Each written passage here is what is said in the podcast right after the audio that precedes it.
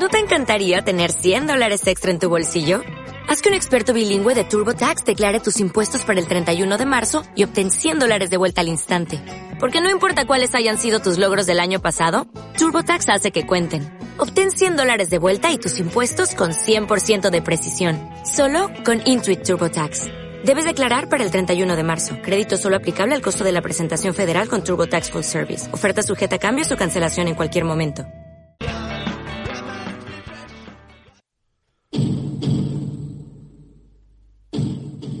Aquí comienza Territorio ACB.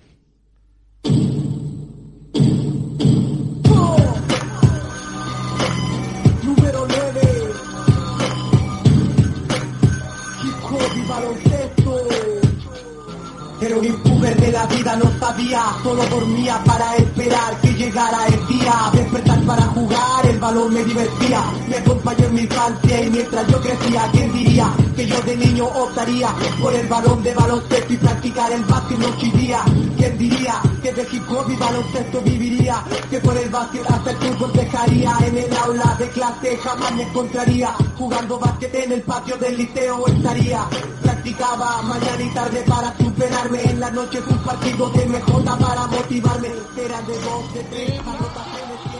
Hola, muy buenas noches, bienvenidos a Territorio ACB, ya estamos aquí los chicos de Pasión por el Baloncesto Radio dispuestos a pasar como siempre un rato agradable hablando de este maravilloso deporte que es el baloncesto y combinándolo con este binomio que es la radio que tanto nos gusta, eh, tanto nos apasiona estar aquí al otro lado del micrófono. Eh, ya sabéis que este programa estaba previsto para el lunes pasado, pero circunstancias de la vida, eh, los que ayer pudisteis escuchar directos a Belgrado 2019 ya lo sabéis, pero bueno, hay que informar también a nuestros queridos oyentes de Territorio ACB que me pegué un piñazo, por decirlo mal y pronto, y vamos, me hice pupita y por eso pues no hemos podido estar con vosotros hasta el día de hoy. Os pedimos disculpas como siempre, pero bueno, esta vez ha sido por un pequeño accidente que no pasó a mayores y bueno, encantados como siempre de, de volver a estar aquí y de juntarnos para hablar un ratito de, de eso, de baloncesto y de esa gran final que vivimos entre Real Madrid y Fútbol Club Barcelona Lasa de la Liga Endesa ACB. Yo soy Miguel Ángel Juárez. Os recuerdo como siempre que nos podéis escuchar a través de nuestra web en www.pasionprobaloncestoradio.com, también a través de los dispositivos móviles, ahí tenéis varias opciones, nuestras dos aplicaciones, TuneIn Radio, eh, en fin, eh, como siempre todas las facilidades del mundo para que podáis eh, disfrutar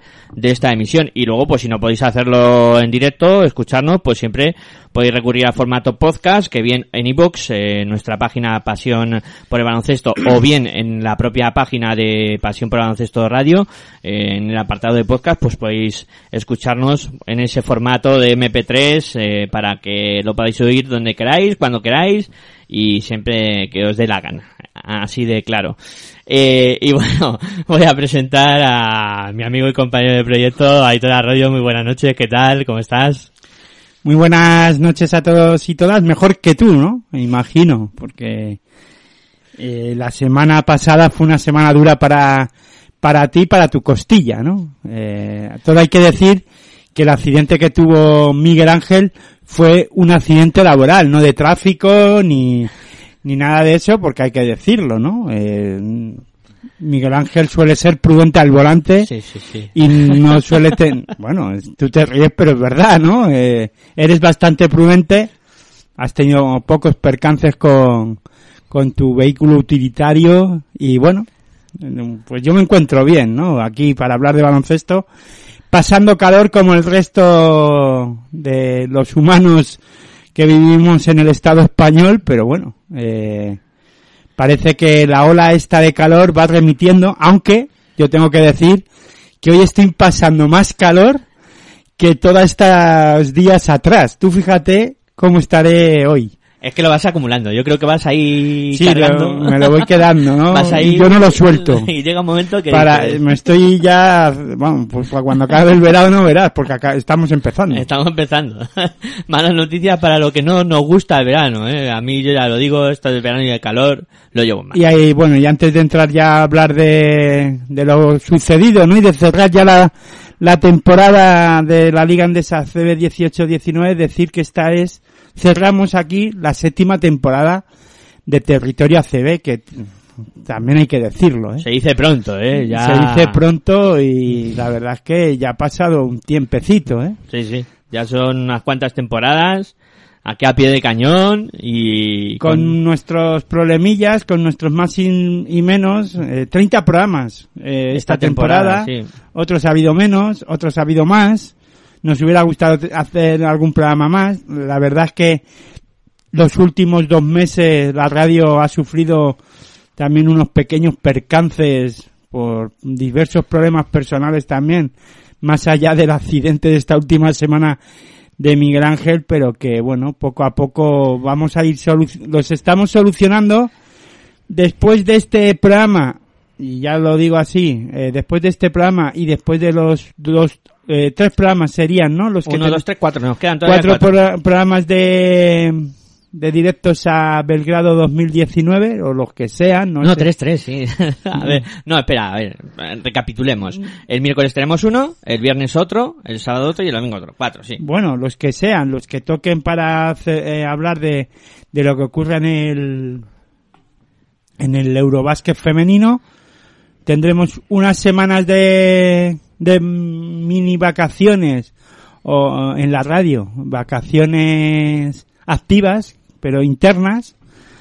Eh, queremos pues intentar reorganizar y organizar lo que es temas de la radio y ponerlo, poner en condiciones las cosas para que la gente siga disfrutando de su radio online de baloncesto, ¿no? Pero bueno, todo esto, ya digo que iréis teniendo información, iremos dando información y queremos mejorar, ¿no? Y, eh, poco a poco lo vamos haciendo, digo yo, eh, poco a poco nos va escuchando más gente y poco a poco deberíais de ir diciéndoselo a vuestros amigos, familiares que estamos aquí, que hay una radio que, que habla de baloncesto, de deporte, que en este caso el deporte de la canasta, y que esto tiene que ir creciendo, ¿no? Nuestro objetivo para la temporada que viene es ir creciendo la familia de Pasión por el Baloncesto Radio, en oyentes, en seguidores en Twitter, en seguidores en Facebook, y, y ir creciendo y ser una pequeña gran familia, ¿no? Eso es.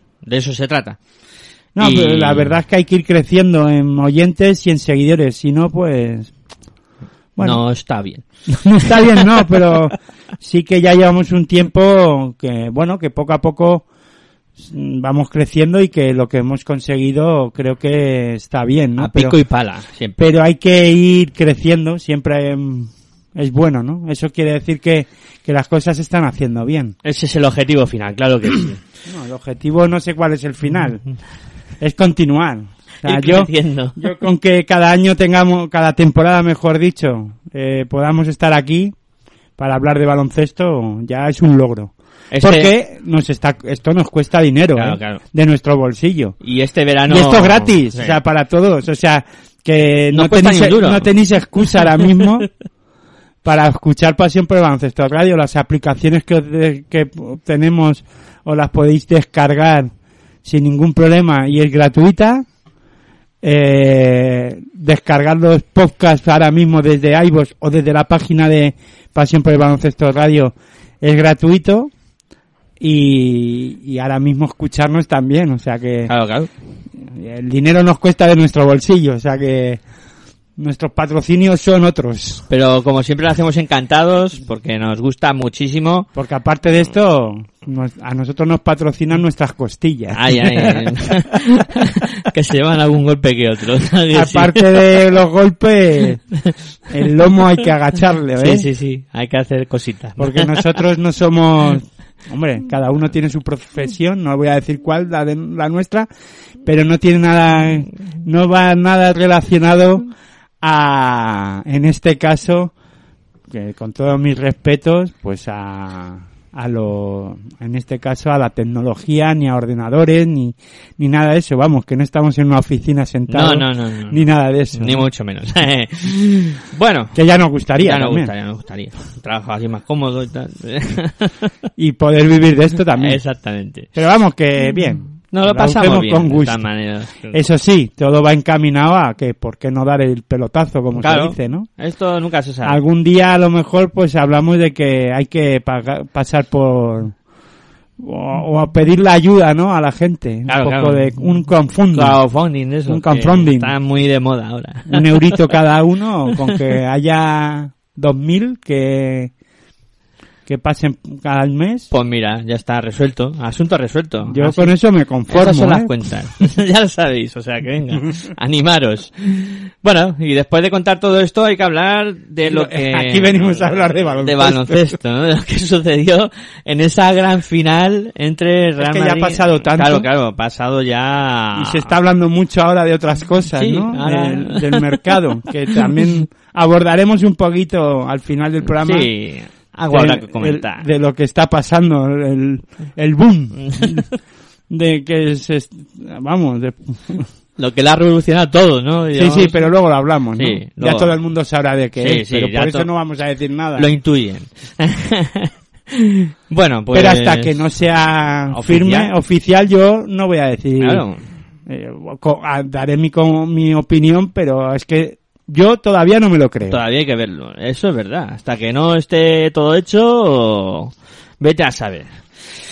Bueno, Y nos referimos a que el Estudiantes pues... va a fichar a un entrenador serio. Serbio, sí, Alexander Ziki.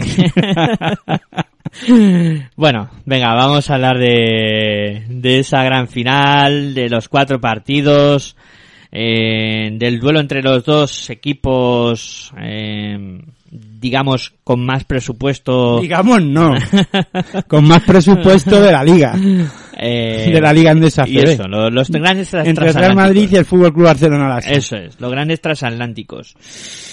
Me viene a la mente ahora, en un programa de Territorio ACB, que surgió el debate de si había cambiado el ciclo, ¿no? Y, Cuando la Copa. Sí, cuando después de la decirlo. Copa estuvimos hablando un poco de, de si había cambiado el ciclo entre Real Madrid y Fútbol Club Barcelona Asa, porque eh, Barcelona había ganado la Copa, eh, los partidos de Liga, el conjunto Blaugrana se había impuesto en, en su partido en casa, luego quedaba la visita a Madrid donde el Madrid consiguió ganar al Fútbol Club Barcelona Lasa, ¿no? Pero sí que parecía en ese momento que él, o en ese momento yo pensaba, porque eso es un pensamiento que me hice yo y, lo puse a debate, que el conjunto blaugrana sí se había acercado o podía haber superado a Madrid y haber cambio de ciclo en el baloncesto nacional. Mm, El Madrid ha ganado cuatro de las cinco últimas ligas. Hombre, haces bien en comentar o en recalcar en el baloncesto nacional. Y te dejo, y ahora argumento yo esto que habla del baloncesto nacional o no, vamos. Sí, pues, entonces... De que haces bien de, re- de remarcarlo. ¿no? Sí, sí. Baloncesto nacional en Madrid. Está claro que las últimas cinco ligas ha ganado cuatro. Eh, solo interrumpido por la victoria de Valencia Basket. Y de donde las últimas ocho ha De ganado siete. Siete, o sea que Correcto. fíjate. Es que es una... Y todas con Pablo Lasso. Claro, es una trayectoria... eh, espectacular, ya está. espectacular. No Sí, sí, te sí. líes. No, no, esa es la palabra clara para definir lo que... Lo que es más espectacular es que Valencia ganara esa liga. Claro. Valencia se metió de rondón ahí y dijo... no, de "Aquí estamos". Rondón Sí, no, bueno, hizo una temporada un- espectacular. Sí, pero que vamos, que apareció ahí y dijo, mira, la pintan calva para intentar ganar esta liga y lo consiguieron, ¿no? Consiguieron desbancar al, al conjunto blanco. Entonces, claro, eh, viendo que el Barcelona año, año tras año, Fue con Pedro Martínez, con ¿no? Pedro Martínez, sí señor. La de Valencia. La de Valencia. Y mira dónde está ahora Pedro Martínez. En, Manresa. Manresa, sí señor. Fíjate. Cómo cambian las cosas. Los, y los cuentos. Eh, comentaba que mm, que el Barcelona año, tras año se, va gastando mucho dinero en recomponer plantillas en este año ha venido Kevin Pangos eh, ha venido Singleton eh, ficharon también a Pirolera la temporada pasada o sea eh, siempre Kai ha venido este año también eh, reforzando plantilla e intentando eso, revertir un ciclo que dura muchísimo tiempo y que ha hecho que el Barcelona lleve sin ganar la liga, pues eso, ocho temporadas. Que para un club como el Fútbol Club Barcelona Lasa, pues oye, estar ocho años consecutivos sin ganar una competición como la Liga Española, pues es duro, ¿no? Y más duro es que además tu gran rival, domine de, clara, de forma clara el baloncesto nacional y además tenga éxito en Europa. O sea, eso por un lado. Y por otro, claro, eh, ves un Madrid que, que juega al baloncesto como juega, que tiene los recursos que tiene y dices, joder, es que... O como se diga eso. Como, con perdón de la expresión, ¿no? Dices, es que este equipo tiene ese gen, ese carácter ganador, que creo que es lo que al final el Barça no termina de tener. ¿Sabes? Creo que una de las grandes diferencias, ya sé que estoy diciendo muchas cosas y, y que para ahora coger el hilo va a ser complicado, ¿no? Pero creo que una de las grandes diferencias entre el conjunto madridista y el Fútbol Club Barcelona Garasa es ese gen ganador. Que sí es cierto que ahora con Pesic el conjunto blaugrana ha subido algo ese nivel de gen ganador, pero el Madrid está tres o cuatro escalones por encima del conjunto blaugrana. Y he dicho muchas cosas y... No, bueno, yo eh, me voy a quedar con el final o con la parte media y final de, tu argumentación, sobre todo con lo del gen ganador del Real Madrid y con lo de eh, la plantilla del Fútbol Club Barcelona Lasa en el que decías tú en reconstrucción o reconstrucción en varias temporadas o bueno yo pienso que el Real Madrid también estuvo así en un tiempo no para llegar a hacer lo que está haciendo. Y, y el Fútbol Club Barcelona Lasa necesitaba o necesitaba hacer esa reconstrucción en, también desde que se fue Xavi Pascual. Hay que recordar que Pablo Lasso llega al Real Madrid cuando el Barça era el que dominaba, todo entrecomillado, la, el baloncesto nacional y el europeo, porque hay que recordar que Xavi Pascual gana la Euroliga con el Fútbol Club Barcelona Lassa, ¿no? Y, y tenía un equipazo también, o al menos dominaba el baloncesto. No sé si no era el, a ver, también es verdad que los estilos de baloncesto eran diferentes. El de Pablo Lasso, fíjate, incluso tuvimos ese Real Madrid de los récords y un Fútbol Club Barcelona Lassa que no va a pasar a la historia por su juego con Xavi Pascual para los que no le gustara el juego de Xavi Pascual, pero es que a Xavi Pascual y termino con esta valoración eh, del tema anterior de la época de Xavi Pascual eh, se le criticaba, pero ganaba títulos. Desde entonces sequía, sequía total del Fútbol Club Barcelona Lasa. O sea, yo me acuerdo los palos que ha recibido, recibió Xavi Pascual porque decían que no jugaba bien al baloncesto, que aburría a las ovejas y que en el Palau Laurana no iba la gente, incluso ganando los títulos, porque no, no enganchaba. No enganchaba y no jugaba bien al baloncesto entrecomillado.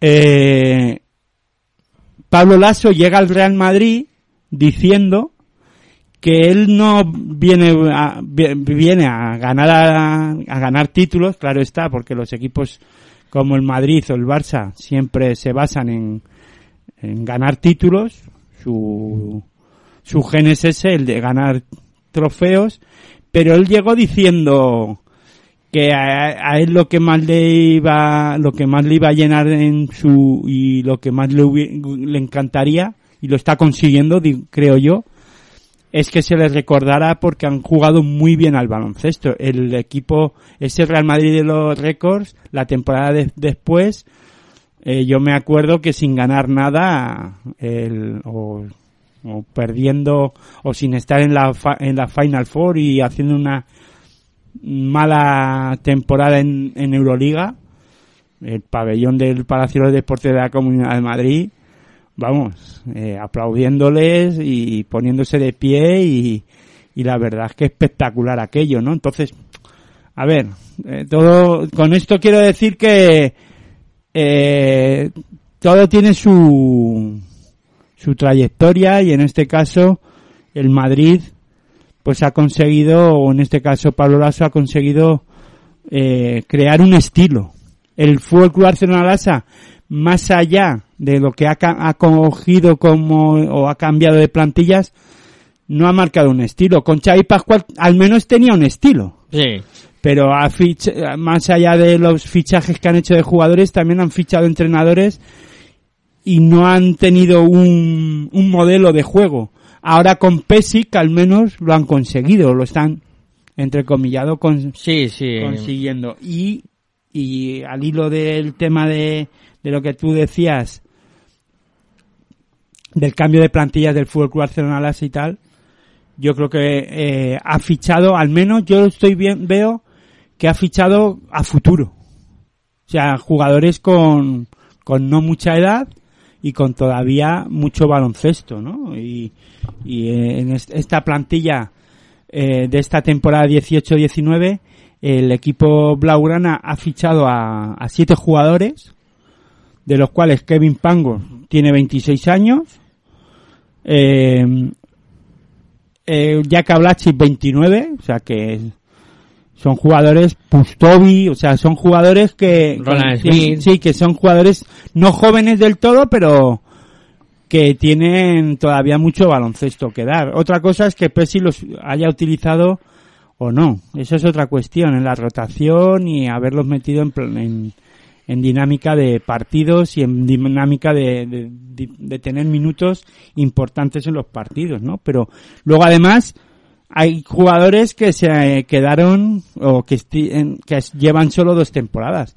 Alan Hanga, eh, Eutel, Oriola. Pierre Oriola, o sea que te quiero decir que para mí tienen un equi eh, han hecho tienen un- una base al menos. Otra cosa es luego los retoques que pudieran hacer, pero vamos. Con esto quiero decir que es que te fijas en una plantilla en otra, es que el Real Madrid eh, los jugadores del Real Madrid todos quitando Gabriel Deck mínimo llevan dos temporadas. Máxima Felipe Reyes con 15 y Sergio Yul 13. Luego nos encontramos a Jeffrey Taylor con 4, Trent Tompkins con 4, Tavares con 2, JC Carroll 8, Gustavo Ayón 5, eh, Campazo 3 y Anthony Randall 3. Sí. Y Fabián Casur 2. Te quiero decir, plantilla, eh, equipo, mejor dicho, que se conoce muy bien, con mucha experiencia y que saben, y un entrenador como Pablo Lasso, que ya lleva ocho temporadas y que saca el máximo rendimiento y que ha cambiado dos o tres piezas nada más. Eso- Eh, eso es, un- ya tienes algo ahí en la que decir, bueno, es que todo le ha salido medio bien a, bueno, más que medio bien a Pablo Lasso, ¿no? Le ha salido Lo muy ha bien. sabido hacer muy Sí, bien sí, y sí. gestionar muy bien y los egos, eh, Eso es muy importante. y gestionar todo muy bien, eso hay que ponerlo en valor, ¿no? Y ciñéndonos a la final, pues es que el Real Madrid ha sido un equipo que en todo momento ha estado por encima, en todos los momentos de, de la eliminatoria de la final de, al Fútbol Club Barcelona Lasa. Que podía haber cambiado la final en el segundo partido, todo hay que decirlo, ¿no? Le- con el Fútbol Club Barcelona Lasa 7 arriba, faltando Un minuto y un poco. minuto y 15 segundos, cosa así, y le dan la vuelta al marcador el Real Madrid, ¿no? Sí, ahí fue el, el punto de inflexión de, la eliminatoria, efectivamente. Si el, si el conjunto Blaugrana hubiera conseguido ganar ese segundo partido, los dos duelos en Barcelona hubieran sido de AUPA, ¿no? Eh, yo, mm, en lo que ha sido el cómputo de, la final, sobre todo en el, en el Real Madrid, quiero destacar a Rudy Fernández. Eh, un jugador que, que, pues eso, eh, podría venir con mucho ego, podría ser de esos jugadores que, que dijeran yo soy Rudy Fernández, soy internacional, he jugado en la NBA, etcétera, etcétera, pero por- se pone al servicio del equipo. Mm, y, y le ves robando, le ves eh, Hombre, ya tiene presionando. 34 años, ¿eh? Claro, evidentemente. La, eh, edad es un grado y, la, y, es una, y es experiencia ya también, sí, de saber lo que tiene que hacer y, y lo que necesita su equipo. Además, Rudy Fernández ha ido madurando por, todo momento, ¿no? Tiene sus cosas, como las protestas y, y tal, que te, a ver, es un amor-odio. En este caso, yo hablo por mí personalmente, ¿no? Es como ver a Rudy Fernández protestando casi todo o todo o, o ver, a mí me desquicia. ¿Qué Sí. quieres que te diga? Y ahí es cuando dices- digo, ostras, es que eres un pedazo de jugador y todo lo pierdes cuando se te va la fuerza por la boca y, la, y a la hora de protestar, ¿no? Pero también es su forma de ser. Es que ese gen competitivo le hace en algunos momentos también pues tener esa cosa hacia los árbitros, hacia to- protestarlo todo, pero eso sí, a mí me saca de quicio. Un jugador como este. Sí, es que ese tipo de comportamiento, joder, hay que... Pero eso sí, ha madurado un montón, Sí. ¿no? Y se le ve haciendo otras cosas. Incluso ha madurado en el sentido de que yo recuerdo con el profe, con Juan Enrique, que él comentaba, ¿no? Él lo ha visto crecer en la peña y era de los jugadores o era el jugador el, el típico jugador que si no metía una canasta no cejaba de su empeño de, de lanzar y, y era como que estaba enfadado todo el partido porque todavía no había metido, ¿no? Y tenía que meter una canasta, sí o sí. Eh, Y eso hacía que, que perdiera la cabeza, que no jugara bien, que para el equipo, que jugaba individualmente, ¿no? Para él, egoístamente. Y eso también lo ha ido corrigiendo. Ahora ya no se obceca tanto si no mete, ahora ya incluso defiende más, eh, bueno, pues eso lo que tú has dicho, ¿no? Se pone al servicio del equipo y además es el que yo también pienso y estoy de acuerdo contigo en que Rudy Fernández sobre todo en el primer partido eh, empezó en la primera en el primer cuarto y luego lo ha ido haciendo también en el resto de partidos pero yo lo destaco ahí y ahí es cuando te das cuenta que que Rudy Fernández es un jugador muy importante, ¿no? A la hora de defender. O sea, el nivel defensivo de, del primer cuarto y de la primera parte del Real Madrid ante el Fútbol Club Barcelona Lasa en el primer partido de la final es espectacular, ¿no? Sí, además, ¿sabes Es, el que marca un poco la tendencia de lo que va su- o parece de lo que va a suceder en, en- en la eliminatoria, ¿no? Y es que el Madrid ha defendido muy bien durante toda la final. Claro. Y a un nivel muy alto. te iba a comentar eso, precisamente, que, que en ese momento... Esa fusividad además la canaliza eh, Rudy Fernández, ¿no? Él ha sido ha sido también un poco capaz de, de canalizar esa fusividad a la hora de aunque antes a lo mejor era para protestar al menos en la final, ¿no? En esta final se ha visto, al menos yo lo he visto así. Sí, muy centrado, muy... Muy serio. Muy puesto en lo que tenía que estar, claro que sí. Y, y claro, mm, luego si te pones a observar y, y empiezas a ver cosas, claro, ves un campazo imperial, ves a un Tavares eh, también eh, aportando mucho, los americanos Taylor, Tompkins y, y Randall a muy buen nivel, a John cuando se le precisó también estuvo, JC Carroll, ¿qué vamos a decir de él? Bueno, JC Carroll hace JC Carroll hace la jugada perfecta en el momento justo en el segundo partido. Luego tampoco ha tenido una no ha sido protagonista en partidos de la final. No, luego ha tenido ese papel un poco secundario, pero claro, evidentemente ese partido del Claro, segundo... eh, encumbras a JC Carroll en ese partido. Pues vamos, eh, al estilo Herrero, sí, en Vitoria. Lo mismo, es que fue una situación bastante similar, ¿no? Con un Madrid que perdía en aquella época por 8 y acabó ganando aquella liga.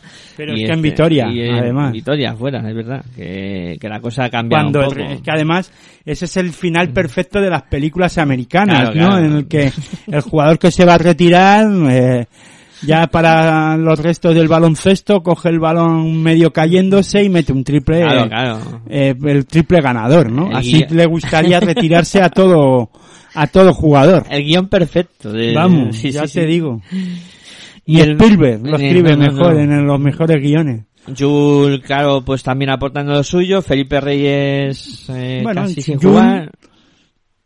Aporta aportado lo que tú dices aportando lo que aporta yo creo que Sergio Yul no ha hecho la mejor final No. de hecho él lo dice eh, añadiendo y que se me él mismo sus mismas palabras dice que una temporada de mierda Sí. y además la final tampoco fue buena para, para Sergio Yul, aunque sí tiene momentos, por ejemplo el pase a JC Carroll, eh, algunos triples también que fueron claves en algún momento de la de la final de, de los partidos de la final pero no ha sido el jugador determinante No. que ha- hemos visto en otras temporadas pero eso también es producto de la lesión que tuvo la temporada pasada y hay que con decirlo no y y yo lo comenté la temporada pasada eh, Sergio Yul va a volver claro que va a volver pero mm, le va a costar coger el nivel que eh, tenía antes de la lesión, porque primero fue una lesión muy,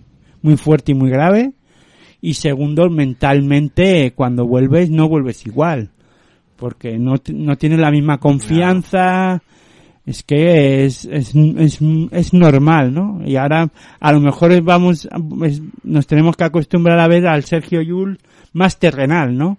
Y se tiene, a- tal vez tengamos, ten- tendrá que, en este caso, readaptarse, ¿no? A su juego y, y hacer otras cosas. Pasar a otra posición, a lo mejor ya no tanto a la posición de, de base y jugar más de escolta, Más de escolta, sí. y ser menos explosivo y ponerse al servicio del equipo, pero de otra manera, ¿no? Exactamente. No ser tan protagonista él a la hora de, de, de- de ser el protagonista a la hora de lanzar mucho a canasta, ¿no? Y de llevar la responsabilidad del juego, etcétera, etcétera. No, a lo mejor es eso, lanzar más y penetrar menos. Es verdad que en estas últimas, en estos últimos partidos no hemos visto a ese Yul tan explosivo. Hay que decir también que Yul ya tiene una edad, ¿eh? Claro, claro. Los años... Estamos hablando ya de 31 años y con una lesión muy grave. Y un jugador que depende mucho del físico, Yo efectivamente. ya lo comenté cuando empezó, ¿no? Sí. En su momento. Es que claro, estamos hablando de que Sergio Yul lleva en el Madrid 13 temporadas. Claro, claro. Vamos, son siete de territorio ACB, pero ya llevamos tiempo hablando de baloncesto Sí. ACB.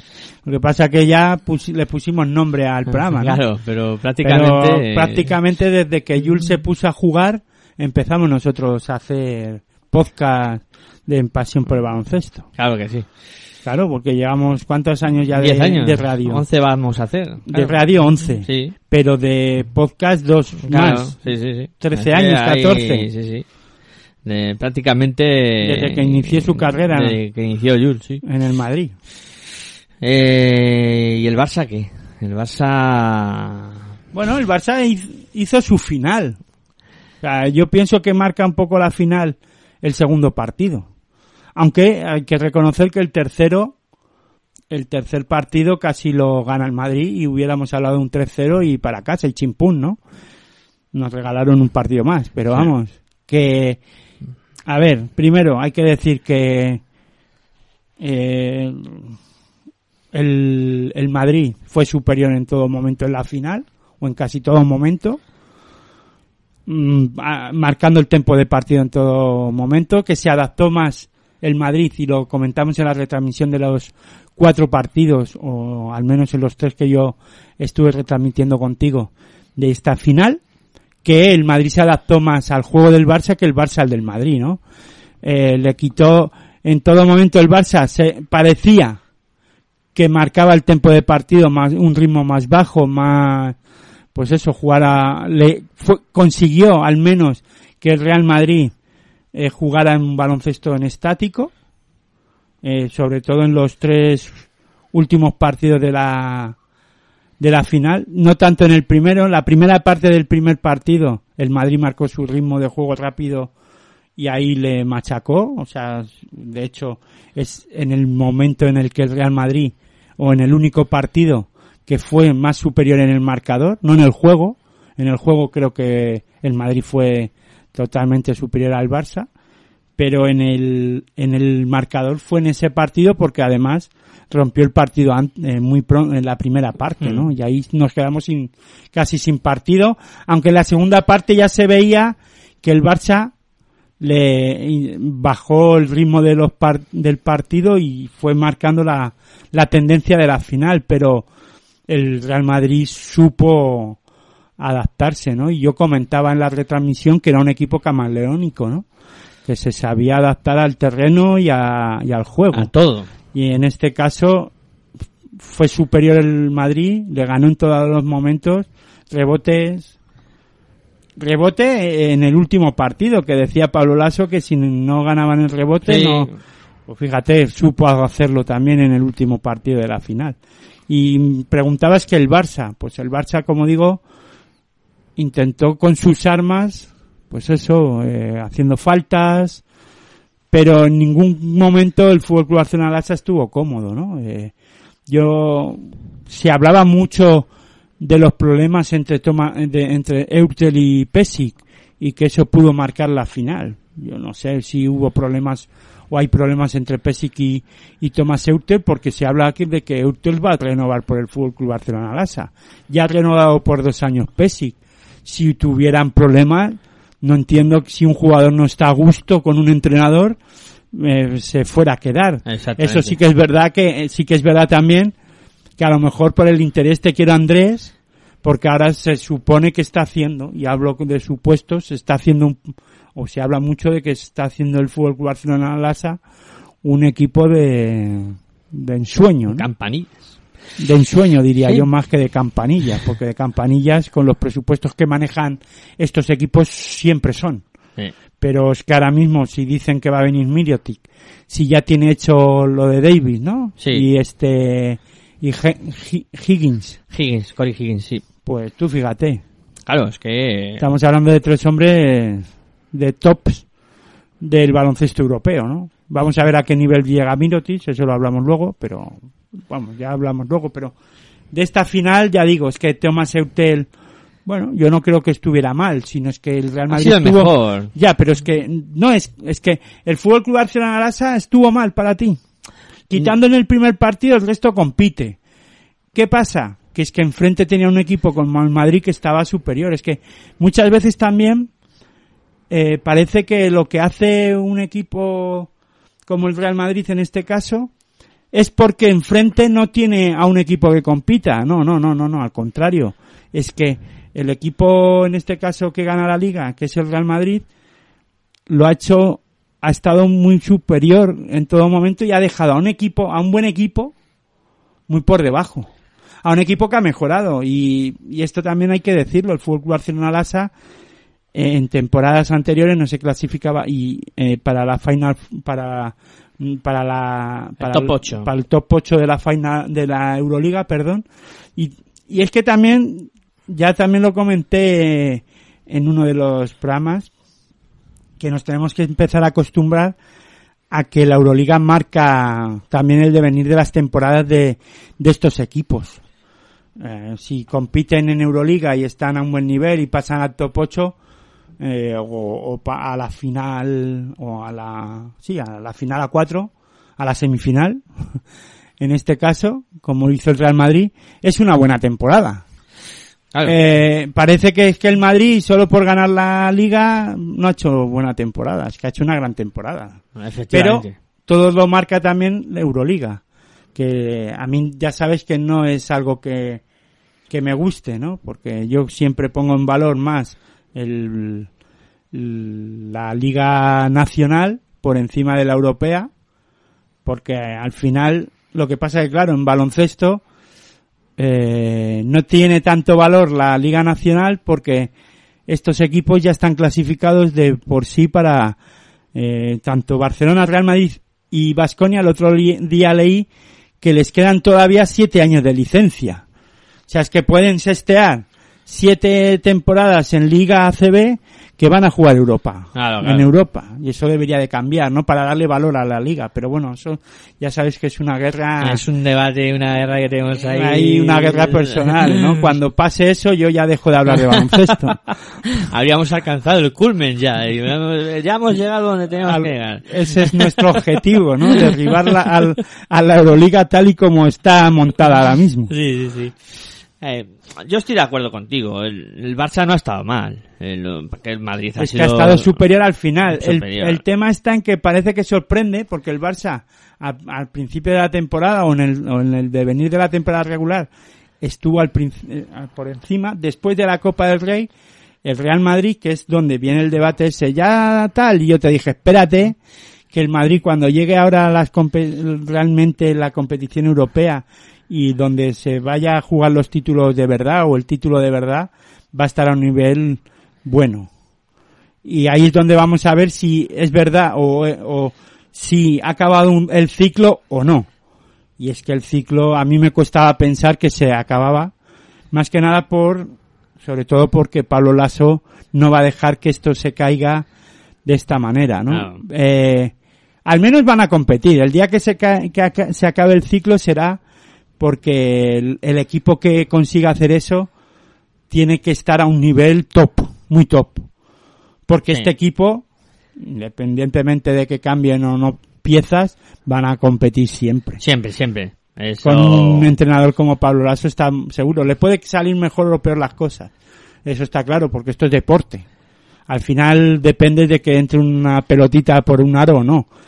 Pero la competitividad la van a tener siempre. Sí, sí, sí, siempre, siempre. Es un equipo competitivo y... Eso es lo que ha conseguido Pablo Lasso. Claro. Y a un proyecto y un estilo de juego muy reconocible. Defender, salir si se puede rápido a buscar el aro, pero siempre desde la defensa y desde eh, un baloncesto rápido, dinámico, siempre que se pueda. Pero luego se adapta, ¿no? Porque tiene jugadores con la calidad de Campazo que esta temporada se ha salido, ¿no? Campazo ha sido... Y es que el Fútbol Club Barcelona ya digo, la pareja de base no ha funcionado como esperaban. Eh, Kai Kurik no ha sido el, el jugador eh, revulsivo en esta temporada a la hora o del que haga puntos desde la línea de 6.75, que es ese jugador determinante, el Jesse Carroll de, del Fútbol Club Barcelona Lassa, sin defender tanto, pero eh, sí al menos para que se me entienda a la hora de poder, o el Caseus, ¿no? A la hora de, de, de, anotar puntos de la línea de 6.75 y romper los partidos. No, no ha sido así, no ha tenido esa regularidad, yo pienso. Y después Hanga no ha estado a un buen nivel para mí esta temporada del todo. En los momentos claves hablo, ¿no? Sí. Y Pau Rivas. Pau Rivas, bueno, pero es que también pienso que Pesci le ha dado menos protagonismo a Pau Rivas. Sí. Ha estado- ha estado, fíjate que al final el jugador, para mí que más regular ha estado de la temporada, Singleton, y sin ser al final, porque tampoco es verdad que haya sido un jugador que ha cumplido, pero para que él sea el jugador, para mí, pienso personalmente el mejor, pues fíjate, Sí. con Eutel, ¿eh? Hablando, porque Eutel es el mejor, ha sido el mejor, Sí. finalmente. Tommy cumple. Bueno, eh, Tommy cumple lo que eh, cumple, vamos, porque la final no ha hecho nada. La final muy gris, es verdad. Serafán, pues ya sabemos que fue apartado del equipo. Pustovi, o Pustoboy, eh, no ha tenido minutos apenas. Y, y bueno, sí, pues, Víctor Claver ha cumplido, ese sí. Es el jugador que ha cumplido. Los guerreros. Más, Piero Oriola también, pero no han estado sobresalientes. Claro, claro. Y luego Roland Smith poco utilizado, aunque tampoco es el jugador que tuviera que, eh, pues esto, ganar los partidos ni hacer nada del otro mundo. En cuanto a utilización, también lo que me, me ha sorprendido y me llamó mucho la atención fue lo de Jakablacic, que ha sido un, un jugador que ha tenido poco poco peso y poco protagonismo en este Fútbol Club Barcelona. Bueno, pero pues también es por el tema de que Pesic habrá visto que, que no le podía aportar más de lo que es que también no hemos visto entrenamientos, no hemos visto la actitud de, de Blachic, ¿no? Y es que con Pesic hay que currar mucho Sí, sí, sí, también. Lo que pasa- defensa, defensa. Sí, aparte de la defensa, el ataque, el bueno, es que es ojo que ha firmado por dos temporadas más. Dos o sea, y se hablaba de que se iba a ir. Pero claro, con el equipo que se supone que están haciendo, yo me quedaba también. Si quieres, tenemos audios, eh, antes de irnos al descanso, que yo creo que ya es hora. Eh, vamos a escuchar a Pesic, a ver qué comentaba el de la, de la final. ¿Cómo valora el partido de hoy, coach? Gracias. Como sabemos y esperamos un partido con eh, alta intensidad de primero, segundo de partido, pienso que todos los jugadores Madrid y, nuestro ha dado el momento en esta situación donde tenemos a la fin de larga temporada, eh, después eh, eh, no lo sé exactamente cuántos, pero muchos partidos, un baloncesto con intensidad, con batalla, luchar y esto es que se tenía que felicitar a todos los jugadores. Primero, como siempre, enhorabuena para victoria de Madrid. Pienso que ellos eh, merecido esta victoria. Eh, partido decide siempre muchos, muchos detalles, no solo uno, pero si analizamos, analizamos largo, no puede ayudarnos. Eh, pienso que más o menos eh, se podría, podría eh, jugar todos en ataque, en defensa, pick and roll, contraataque, todos se puede mejorar, pero pienso que como sabíamos y antes del partido, en el último partido ganamos, ganamos partido gracias a una buena controla de eh, rebotes ofensivos de, de Madrid y esta noche hemos ganado con, con eh, no con tiros, no con, como siempre, ellos tienen jugadores, ellos tienen su concepto de juego, pero pienso diferencia esta noche fue eh, rebotes ofensivos. Y rebotes ofensivos que, que como siempre dado nueva confianza, eh, segundo ataque, y en este partido igual, eh, sabemos, no solo esto, pero en baloncesto, donde se juega, eh, puntos a puntos, donde todo es igual, eh, muchas veces decide, decide cosas de rebotes. Esta noche ellos, eh, sobre todo Tavares o también otros, luchamos. Eh, hemos hecho muchas faltas también en, en- en- eh, en intentar para controlar rebotes ofensivos de Madrid y esto es una corta análisis. Bueno, pues ahí precisamente, Pesic, eh, hablábamos de uno de los aspectos que también hemos destacado, en este caso has destacado tú, el tema de los rebotes, que no fueron capaces de controlarlo en el cuarto partido, y el Barça pues ahí sufrió y, y pagó las consecuencias. Sí, pero más allá del rebote, yo pienso que, ya digo, marca la final el primer partido, donde el Madrid eh, sí juega ese baloncesto rápido y dinámico, y luego eh, el que el Madrid tuvo la paciencia en todo momento para hacer las cosas bien, eh, eh, para adaptándose al juego, ¿no? Más lento, más estático y con un gran campazo y con un gran Tavares, ¿no? Que eso hay que ponerlo en valor.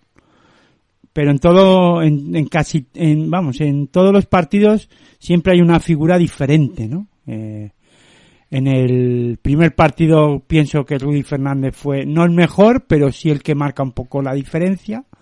Luego en el segundo, si no aparece la figura de Yulo Carroll, pues estaríamos hablando a lo mejor de otra cosa, más allá de luego del, del partido defensivo que, o del nivel defensivo del último minuto y, y 15 segundos del Real Madrid.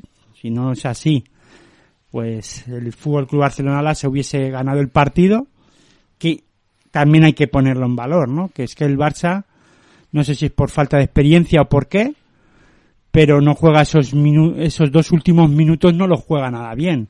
Muchas pérdidas de balón, eh, Se etc, vuelven locos. etc, etc, pero Sí. locos, es que quedaban dos minutos, ganaban de ocho o de siete, o incluso en ese minuto y y quince segundos no te pueden pasar más cosas.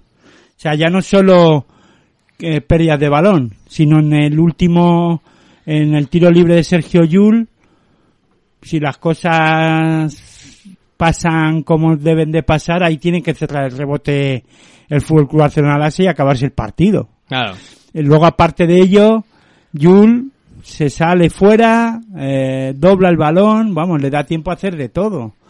Eh, y luego JC Carroll con la frialdad que tiene, eh, amaga el lanzamiento, eh, hace la finta, salta, no sé quién era. Claver. Víctor Claver y le eh, y es capaz de, de que Claver vaya al salto, dar un pasito hacia un lado y lanzar entre comillas cómodamente, ¿no? Pero ostras, que que en, en 40 segundos o en un minuto y 15 segundos un cúmulo de despropósitos, ¿no? Porque mm, antes de eso, en ese minuto el balón de fondo o de lateral y pérdida de balón. Y que, ostras, en un, un cúmulo de despropósitos. Luego sí que es verdad que en el cuarto partido el Barça lo gana porque al final el Madrid tiene la bola para ganar. Eh, en este caso, Tonkins. Tonkins no es capaz de anotar debajo del aro, pero vamos, que el Madrid ah, al final es como los boxeadores, ¿no? Domina el combate en todo momento, aún pudiendo perder un, un round, como pasó en el cuarto partido, ¿no? Pero eh, tenía el combate, en este caso, o la final, casi dominada en todo momento, ¿no? En los momentos, en el, lo que es eh, en la sensación del juego y de todo, el, el Madrid es- fue muy superior, ¿no? A los puntos siempre eh, por delante y... No, pero aparte de eso, eso, el- la sensación de juego, marcar los tiempos de partido, todo, parecía como que incluso en el momento, en el segundo partido que parecía que lo iba a perder aquí en Madrid, le sale bien en el guion, parece que le sale todo en el último minuto y 15 segundos. Sí. Y eso también lo hace un equipo con confianza y con que no da un partido por perdido. Eso es. También el Madrid ha tenido en esta temporada y tanto en la Final Four como en, en la final de la Copa del Rey eh, partidos que los ha perdido teniéndolos dominados ¿eh? y con 15 puntos arriba. O sea, que cuidado que, que al final también ha tenido partidos malos o que a él les ha pasado lo que al Fútbol Club Arsenal Asa en el segundo, ¿no? Parece que le ha dado de su medicina al Real Madrid. También eso juega mucho un papel importante lo, del tema de la final de, de la Copa del Rey. Aunque Pablo Lasso comentó a Movistar Plus, al a la televisión que tiene los derechos de la, de la retransmisión de los partidos de la Liga Andesa ACB, le comentaba, comentaba que, que nunca, que no habían pensado en que habían perdido la final de aquella manera y que se le querían devolver la moneda, ¿no? No había sed de venganza. No me lo creo. ¿Qué quieres que te diga? Yo tampoco. conociendo a Pablo Lasso. Además, lo comentaba con esa sonrisa pícara, ¿no? Que tiene siempre, ¿no? Pero, vamos, es de Vitoria. eh, el sarcasmo también juega un papel. Iba ahí, ahí, de aquella manera. Sí, sí. Si quieres vamos a escuchar a Pablo Lasso, a ver qué comentaba el de la final. Del último partido. Pues nada, lo primero felicitar a, a mis jugadores, ¿no? Eh, antes de hablar del partido, hablaría de una temporada, un, un, última- un último año magnífico. Magnífico. ¿Cuántos partidos hemos jugado? Son 83, ¿no? 83. ¿Y hemos ganado? Me pillas ahora.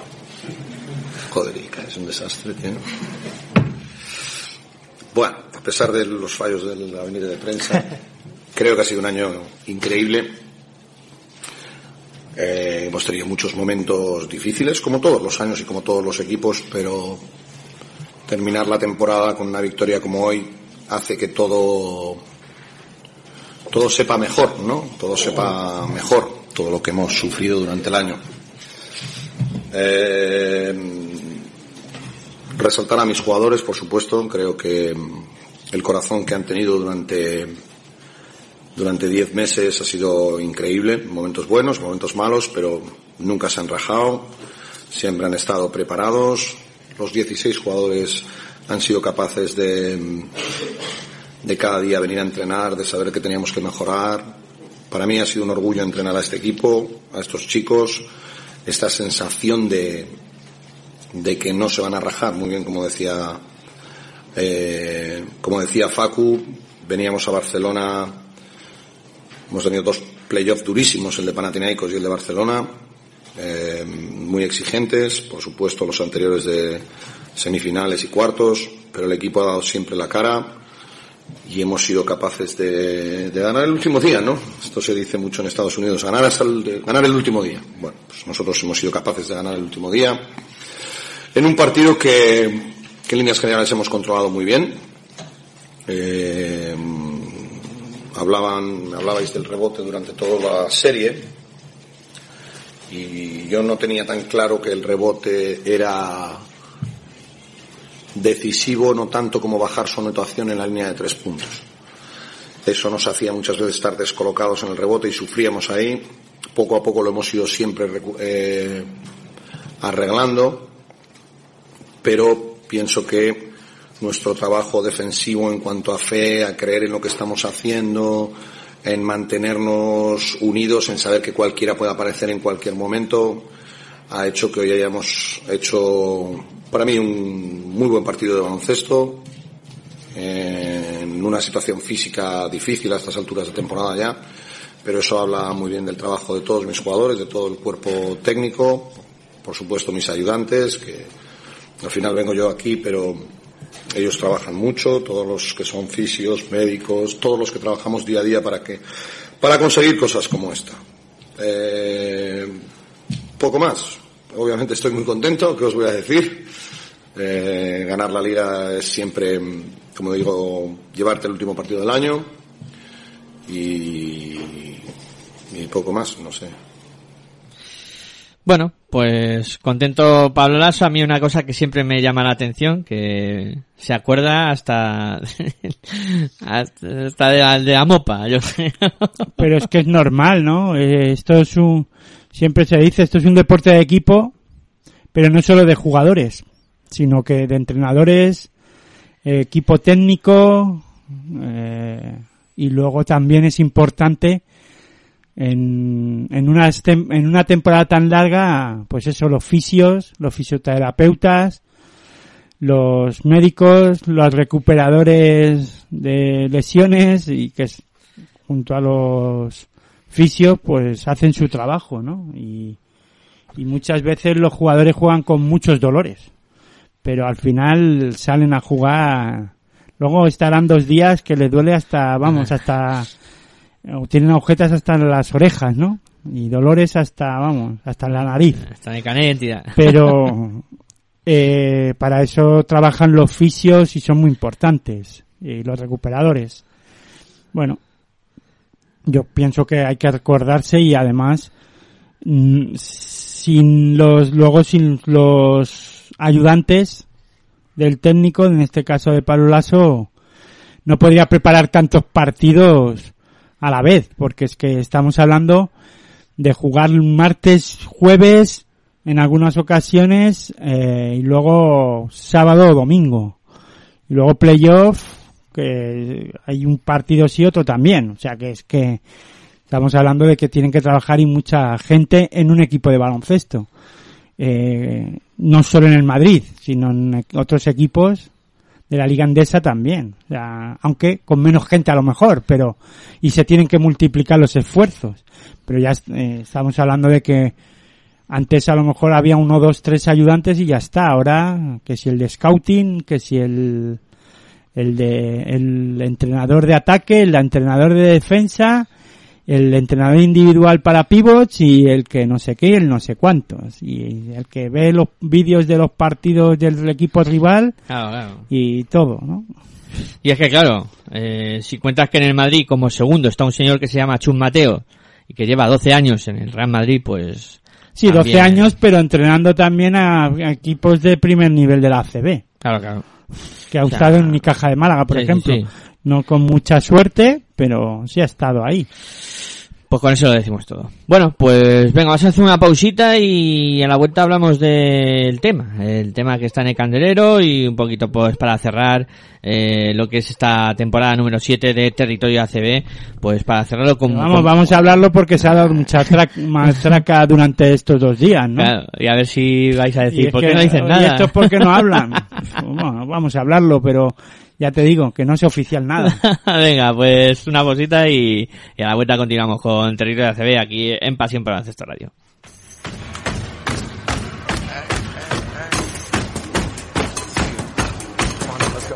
Estás escuchando tu radio online de baloncesto. Pasión por el baloncesto radio.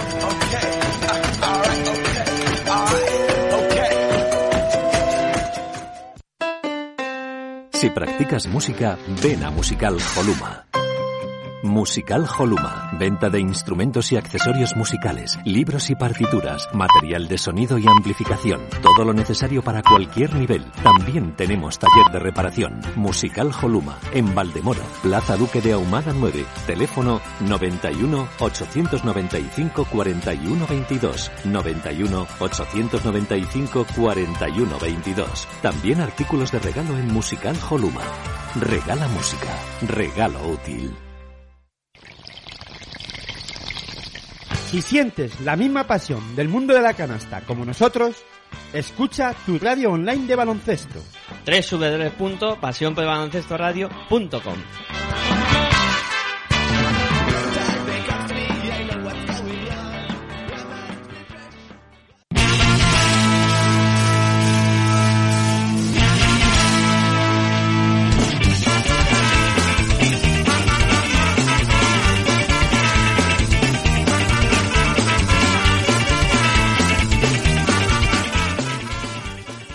Bueno, pues continuamos aquí en Territorio ACB, en Pasión por Baloncesto Radio, cerrando la séptima temporada de, de Territorio y nos hemos visto envueltos o como quiera decirse, eh, se habla mucho del posible, vamos a ponerlo como posible fichaje de Nicola Mirotic por el Fútbol Club Barcelona. Eh, Se habla de que puede llegar a pagar el Barça 70 millones brutos claro, de euros. es que vamos a ver. Aquí hay dos- vamos, que lo paguen. Sí. y ya está. Si yo es que a mí no me gusta hablar de cifras, pero eso lo dicen por ahí, ¿no? Se rumorea, se dice se que comenta. podría com- cobrar 70 millones de o brutos por seis temporadas. Claro, y antes ya, estamos, ya hemos estado comentando que, que el Barcelona está preparando una, una plantilla espectacular. Si finalmente Mirotic eh, acaba recalando en el conjunto blaugrana, eh, sería un golpe de efecto. O sea, eh, Sí, pero eso no garantiza nada. Es que eh, a mí parece que es que ya llega Miroti, llega Davis, da- eh, ¿quién- este, Brandon Davis, Brandon Davis y Corey Higgins. y Corey Higgins. ¿Qué? Muy bien, tres buenos jugadores de baloncesto, pero ¿eso te garantiza algo? Nada, no, to- todavía no te garantiza nada, ni que vayan a conectar, ni que vayan a jugar bien al baloncesto, ni que vaya a pas no sé. O sea, eso no te garantiza nada. Que eh, golpe de efecto, sí, al menos, eso sí, ruido está haciendo mucho. Ya ha conseguido el Fútbol Club Barcelona Lassa, o el que sea, o el representante de Mirotic, eh, y eh, los que se estén detrás de todo esto, que se hable del equipo del Fútbol Club Barcelona Lassa de baloncesto. Eso sí, al menos yo me con- congratulo que se está hablando mucho de baloncesto y mucha gente que habla de, o que son de fútbol, también están hablando de la vuelta de Mirotic y sobre todo los del Real Madrid diciendo que es un vendido. Bueno, pues habla mal de, habla mal de uno aunque sea, es bueno, ¿no? Pues, Sí, eso hablar no. mal, aunque sea en este caso de un jugador de baloncesto como Mirotic, porque vaya a fichar por el Fútbol Club Barcelona Lassa, en este caso por los seguidores del Real Madrid, hace que se hable de baloncesto. No de como nos gustaría, pero oye, se está hablando algo. Tienen un hueco en los telediarios de Sí. que Mirotic puede volver a Europa, al Fútbol Club Barcelona Lassa, porque si vuelve al Madrid a lo mejor no hace tanto ruido. claro, claro, a lo mejor no es tan sonado el tema, ¿no? Pero sí, sí es verdad que... Que ahora, cuan- si, si llegara a fichar además, cuando se juega el Real Madrid Fútbol Club Barcelona Lassa, además fíjate, dos veces en Euroliga, dos veces en Liga, y un- en las posibles veces que se pueda enfrentar en la Copa del Rey, por ejemplo, O la Supercopa. o en la eh, Supercopa, pues va a estar guay, ¿no? Se, se va a hablar mucho de baloncesto, aunque sea de Miro. Sí, sí, sí. Y de que, joder, que Que ahora se enfrenta a su ex equipo y otra tal, no vez, sé qué. oh. la por quinta vez en la temporada. Sí, sí, cuidado. Pero sí que es cierto y, y algo que has comentado tú, yo me quedo con ello. No garantiza nada. Eh, también voy a decir una cosa. Y a lo mejor me llueven palos y, y me ponen a, ya caer, igual. a caer de un burro. Eh, Mirotic no es un jugador, eh, digamos, eh, diferencial. Es un muy buen jugador que va a hacer grandes cosas, pero no es un jugador diferencial. Em, Yo ahora mismo, por ejemplo, considero más diferencial a Walter Tavares que a Nikola Mirotic. Salvando las distancias y salvando las posiciones. Hombre, claro, es que estamos hablando de, de posiciones diferentes. Entonces yo ahí no voy a entrar si es más diferencial uno que otro. En, po- en sus posiciones, bueno, Tavares eh, ahora mismo es más dominante, claro que está. ¿Por qué? Porque eh, en la posición de pivot en Europa ahora mismo no hay un jugador como Mi- como Tavares. A ver, como Mirotic, no digo que vaya, que haya muchos tampoco, no sé si hay muchos o no en Europa. Pero claro, es otra posición, ¿no? Estamos hablando de o en la posición de tres o de cuatro. Sí. O en la posición de tres alto o en la posición de cuatro. Aquí jugará más de cuatro, digo yo, en el, en el Fútbol Club Arsenal Asa. Por eso la, la marcha de Singleton, ¿no? Diría yo. Todo va marcado por ahí. Exacto. Lo Sí. que pasa que vamos a ver qué es lo que hace el Fútbol Club Barcelona Lasa, cómo se mueve en el mercado también a la hora de del juego interior. Eh, aparte de la posición de cuatro, si refuerza la posición de cinco y a ver quién viene, ¿no? Bueno, ya vamos a ver, vamos a ir viéndolo. Pero, ya digo, que es bueno que vengan jugadores como Mirotic y que, sobre todo es bueno que vuelvan jugadores europeos de la NBA, que se están yendo muchos, que vuelvan al baloncesto europeo y que y que volvamos a ver a, a las estrellas que hay en Europa y a los buenos jugadores. Vamos a ver a qué nivel viene Mirotic, porque también es verdad y hay que recordar que cuando viene un jugador a- eh, que ha ido a la NBA, la primera temporada que vuelve a- al, al baloncesto europeo, no voy a decir a la CB, le cuesta mucho adaptarse otra vez a este baloncesto. Sí. Y No es fácil. No es nada fácil. Vamos a ver qué es lo que, si es que llega. Lo que sí parece claro es que va a volver a Europa.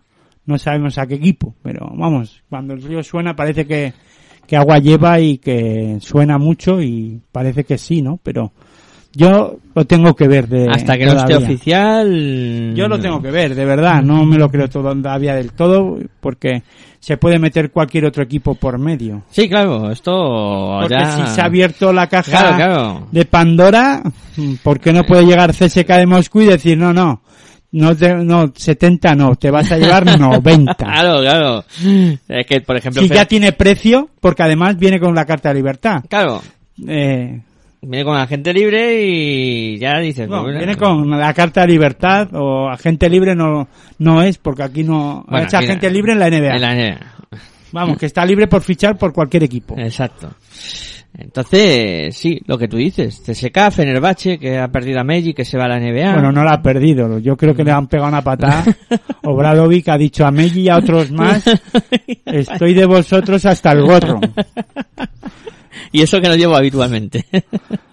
sí, No, pero verdad, sí, sí. Yo pienso que, vamos, si es que sigue allí, ¿no? Sí. Pues si sigue, se está aquí haciendo una limpia, pero vamos, Está es que han perdido la Liga Turca, Claro, eh, claro. cuidado, que no Eh, es solo la Euroliga, No, no, no. Ese sino que es- ha perdido la Euroliga, ah, ah, digo la Liga Turca con FF Pilsen. Mm.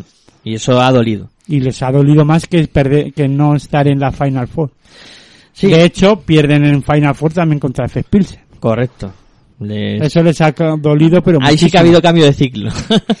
No, ha habido más que cambio de ciclo. Sí. Ahí ha habido- se ha tambaleado todo. Y ya tenemos la primera cita de lo que va a ser el año que viene, o esta temporada que viene, mejor dicho, que va a ser la Supercopa, que se va a disputar en el Wizzing Center, y que allí estarán eh, Real Madrid, Fútbol Club Barcelona, Valencia Basket y... Fue en la, y fue en Labrada como anfitrión, porque estuvo, estuvo por encima, o ha acabado la liga por encima del Movistar Estudiante.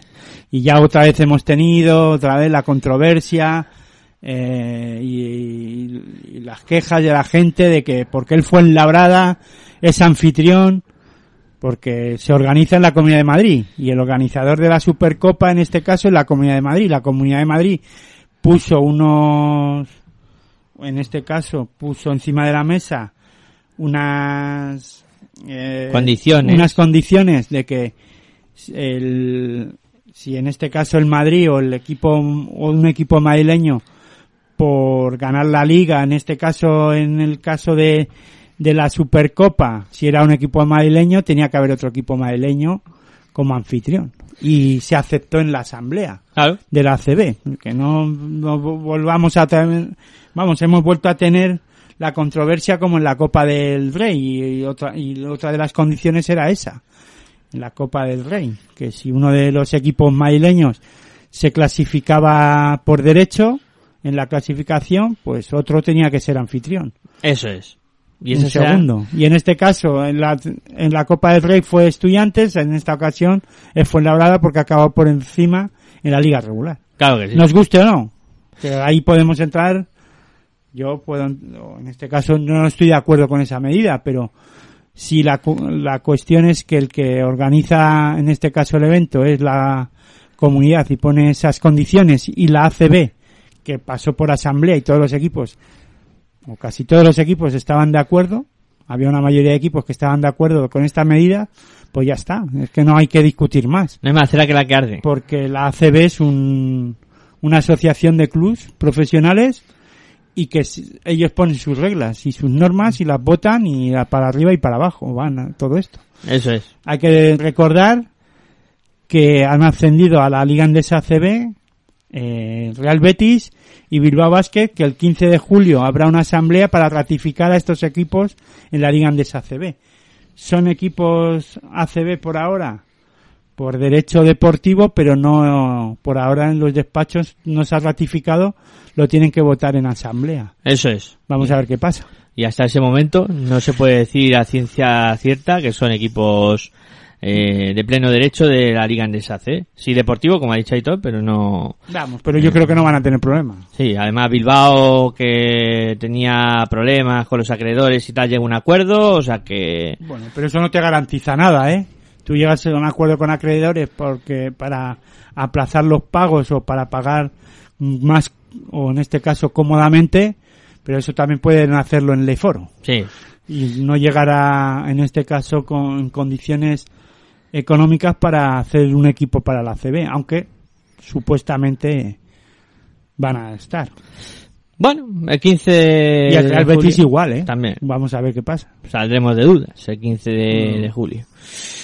Bueno, yo creo que Aitor no nos queda mucho más que comentar y, y puede ser un buen momento. Bueno, nos queda mucho por comentar. Yo podemos tirarnos una hora más. Yo no tengo ningún problema. Pero, pero vamos, Sí, ya es elucubrar mucho. ya ¿no? es- es hablar por de lo banal y Sí. de cosas que no son ciertas todavía. Claro, claro. Había... Sí es cierto que hay movimientos en los banquillos. Va a ser interesante, ¿no? Eh, esta temporada también. A ver qué pasa con algunos equipos, pero queda mucho. Muchas Sí. salidas. Y muchas Mm, entradas. Muchas entradas. Mucho cambio de entrenador también. Peñarroya a Burgos. Bueno, pero no sí cambió de, de, de sillones o de sillas en este caso. Diego Epifanio de Burgos a Breogán. A Breogán que va a jugarle foro, hay que decirlo. Mm, interesante movimiento, sí señor. Bueno, no sé, a mí lo de Burgos, Joan Peñarroya, Burgos dicen que podría jugar Europa, ¿no? FIBA Champions League. FIBA ¿no? Champions. A ver qué pasa. 12 equipos españoles metidos en competiciones internacionales. Bueno, es que también es, es normal, ¿eh? A ver, no me gusta que haya 12 equipos así, porque parece que los regalan en las tómbolas, pero tal y como está montada la Euroliga, los equipos, el resto de equipos tienen que, que buscar una forma y manera de, de recibir, eh, entrecomillado, también una, eh, un de esto económico, un montante económico por otro lado, ¿no? Claro, claro. Y si tiene que ser vía Europa, vía Europa, porque es que no queda otra. Exacto. Estoy de acuerdo Porque contigo. Nunca puede, no, no poder entrar en Euroliga para algunos equipos también que están poniendo mucho dinero, ¿eh? Claro, claro. Hay equipos que están haciendo, fíjate, Burgos, por ejemplo. Burgos que por lo que se ve ya lo tiene hecho o han renovado, ¿no? A, en este caso a Augusto Lima y a, Y a Víctor Benítez. y a Víctor Benítez. Sí, señor. Dos piezas importantes para el proyecto de esta campaña. Bueno, del- vamos a ver si son realmente importantes. Para mí es importante el fichaje de Joan Peñarroya, pero pierde a otro entrenador como Diego Epifanio. Diego Epifanio, ¿no? Que ha hecho un gran trabajo, sí, señor. Bueno, Y casi, después- casi Cádiz que vuelva a Gran Canaria. Y estudiantes ya se puede decir o pueden, no sé en, en el club todavía no lo han hecho oficial eh, sale en todos los medios en AS en Marca o al menos en los periódicos deportivos de aquí de Madrid que de tirada nacional pero que se que tienen sede aquí en Madrid hablan de que ya lo tienen hecho con el Con Alexander Siksik, sí. Que entrenó a Budosnok la temporada pasada y que hizo una gran temporada en Euroliga la temporada pasada de Budosnok. ¿Sí? Mira que si consiga a estudiante jugar Euroliga, Bueno, bueno. Pelotazo. espectacular. A ver cómo lo hace. Bueno, venga, eh, vamos marchando. Bueno, Hitor, eh, como siempre, un gustazo hablar de básquet y, y compartir ratos de, de radio contigo. Pues nada, el placer es mío y invitar a todos que, bueno, primero decir que pasen un buen verano. Ya sé que, que todavía mucha gente estará esperando a irse de vacaciones, pero que nosotros nos vamos a ir unos días, aunque todavía nos falta mucho para unas, al menos esta semana vamos a estar hablando de baloncesto en femenino, de la selección femenina de, de baloncesto. Eh, pero vamos, como cerramos la etapa de territorio ACB, aquellos oyentes que nos, nos escuchen en, en directos a Belgrado 2019, pues desearles un buen verano, unas buenas vacaciones y que nos seguiremos escuchando aquí en Pasión por Baloncesto Radio. Recordar que tenemos el día 31 de agosto empieza el Mundial de baloncesto masculino pero que estén atentos a las redes sociales que ahí iremos pues poniendo a cuándo vamos a volver en los diferentes programas tenemos pendiente de hacer un un defensa en zona, zona. que es para hablar y repasar lo sucedido en Euroliga, en Eurocup, vamos, en las competiciones europeas y en las diferentes ligas de Europa. Y nada, que siempre despedirme diciendo que buen baloncesto para todas y todos. Bueno, pues poco más que añadir de lo que ha dicho Hitor. Eh, agradeceros que, como, como siempre, eh, las escuchas, las descargas. Necesitamos que se animen más. Gente, más Hay que animarse más gente a, a descargar los podcasts. Que eso es bueno para nosotros y para vosotros. Claro, porque claro. si queréis estar informados, o al menos no tan, a ver, no informados como tradicionalmente, dando las noticias a lo mejor frescas o del último detalle de los fichajes, porque para eso están otros medios y otra gente que lo hacen mejor que nosotros. Pero para hablar de baloncesto, como nos- en este caso, tertulear, dar nuestra opinión de lo que está sucediendo y lo que ha sucedido en, los, en las diferentes ligas, creo que es una forma diferente y, ma- una forma de, en este caso, eh, lo diré, de, de dar una opinión y de, de crear una opinión para todos, ¿no? Eh, diferente, a lo mejor, no todos estaréis de acuerdo con nosotros ni nosotros con vosotros, pero eso es lo bueno del deporte, que se puede Es lo bonito. de tertulear, ¿no? Sí. Y, y es que para mí creo que somos en este caso de las mejores de los mejores medios que habla y que trata el baloncesto de una forma diferente, ¿no? repasando y analizando a nuestra manera lo que sucede en las diferentes ligas y Yo campeonatos. No te voy a llevar la contraria ahí. No, pero es verdad, a lo mejor la- el tema de la noticia de Mirotic. ¿Qué, qué os vamos a contar que no sepáis ya en, en los diferentes medios? Y nosotros, yo por ejemplo, la información la saco de lo que leo por ahí, de la, de, de As, de Marca, de Chema de Lucas, por ejemplo, en Twitter, o de cualquier otro, que, de cualquier página de baloncesto, solo básquet, Planeta Pirata del Básquet, eh, pero todos ya ahí ya tenéis la información más detallada que la que podamos dar nosotros. Si es que, ¿para qué queremos repetirnos? Nosotros queremos ser diferentes. Y Ahí somos está. diferentes. Somos diferentes. Claro que sí. Somos diferentes porque nos despedimos largamente. Entra por segunda vez la sintonía de despedida. pues eso, yo creo que está todo dicho. Es que no me quiero ir, el verano es muy largo. Eh, que el, miércoles a las 11 hay que estar aquí como un clavo con directos a Belgrado 2019 eh, para repasar lo sucedido en los octavos de final, para elucubrar de lo que puede pasar en los cuartos de final y también disfrutar de ese Eurobasket eh, de, de Letonia y Serbia que, que está interesante. Eh, bueno, yo creo que ya sí que podemos cerrar y, y eso, y animar a que descarguéis más y dice- decírselo a vuestros amigos, familiares, etcétera, etcétera. Que, que se animen y que le den ahí a, a descargar y que hagan crecer este proyecto como se merece. Con el esfuerzo que le ponemos aquí detrás de los micrófonos y, y con la pasión que le, que le echamos.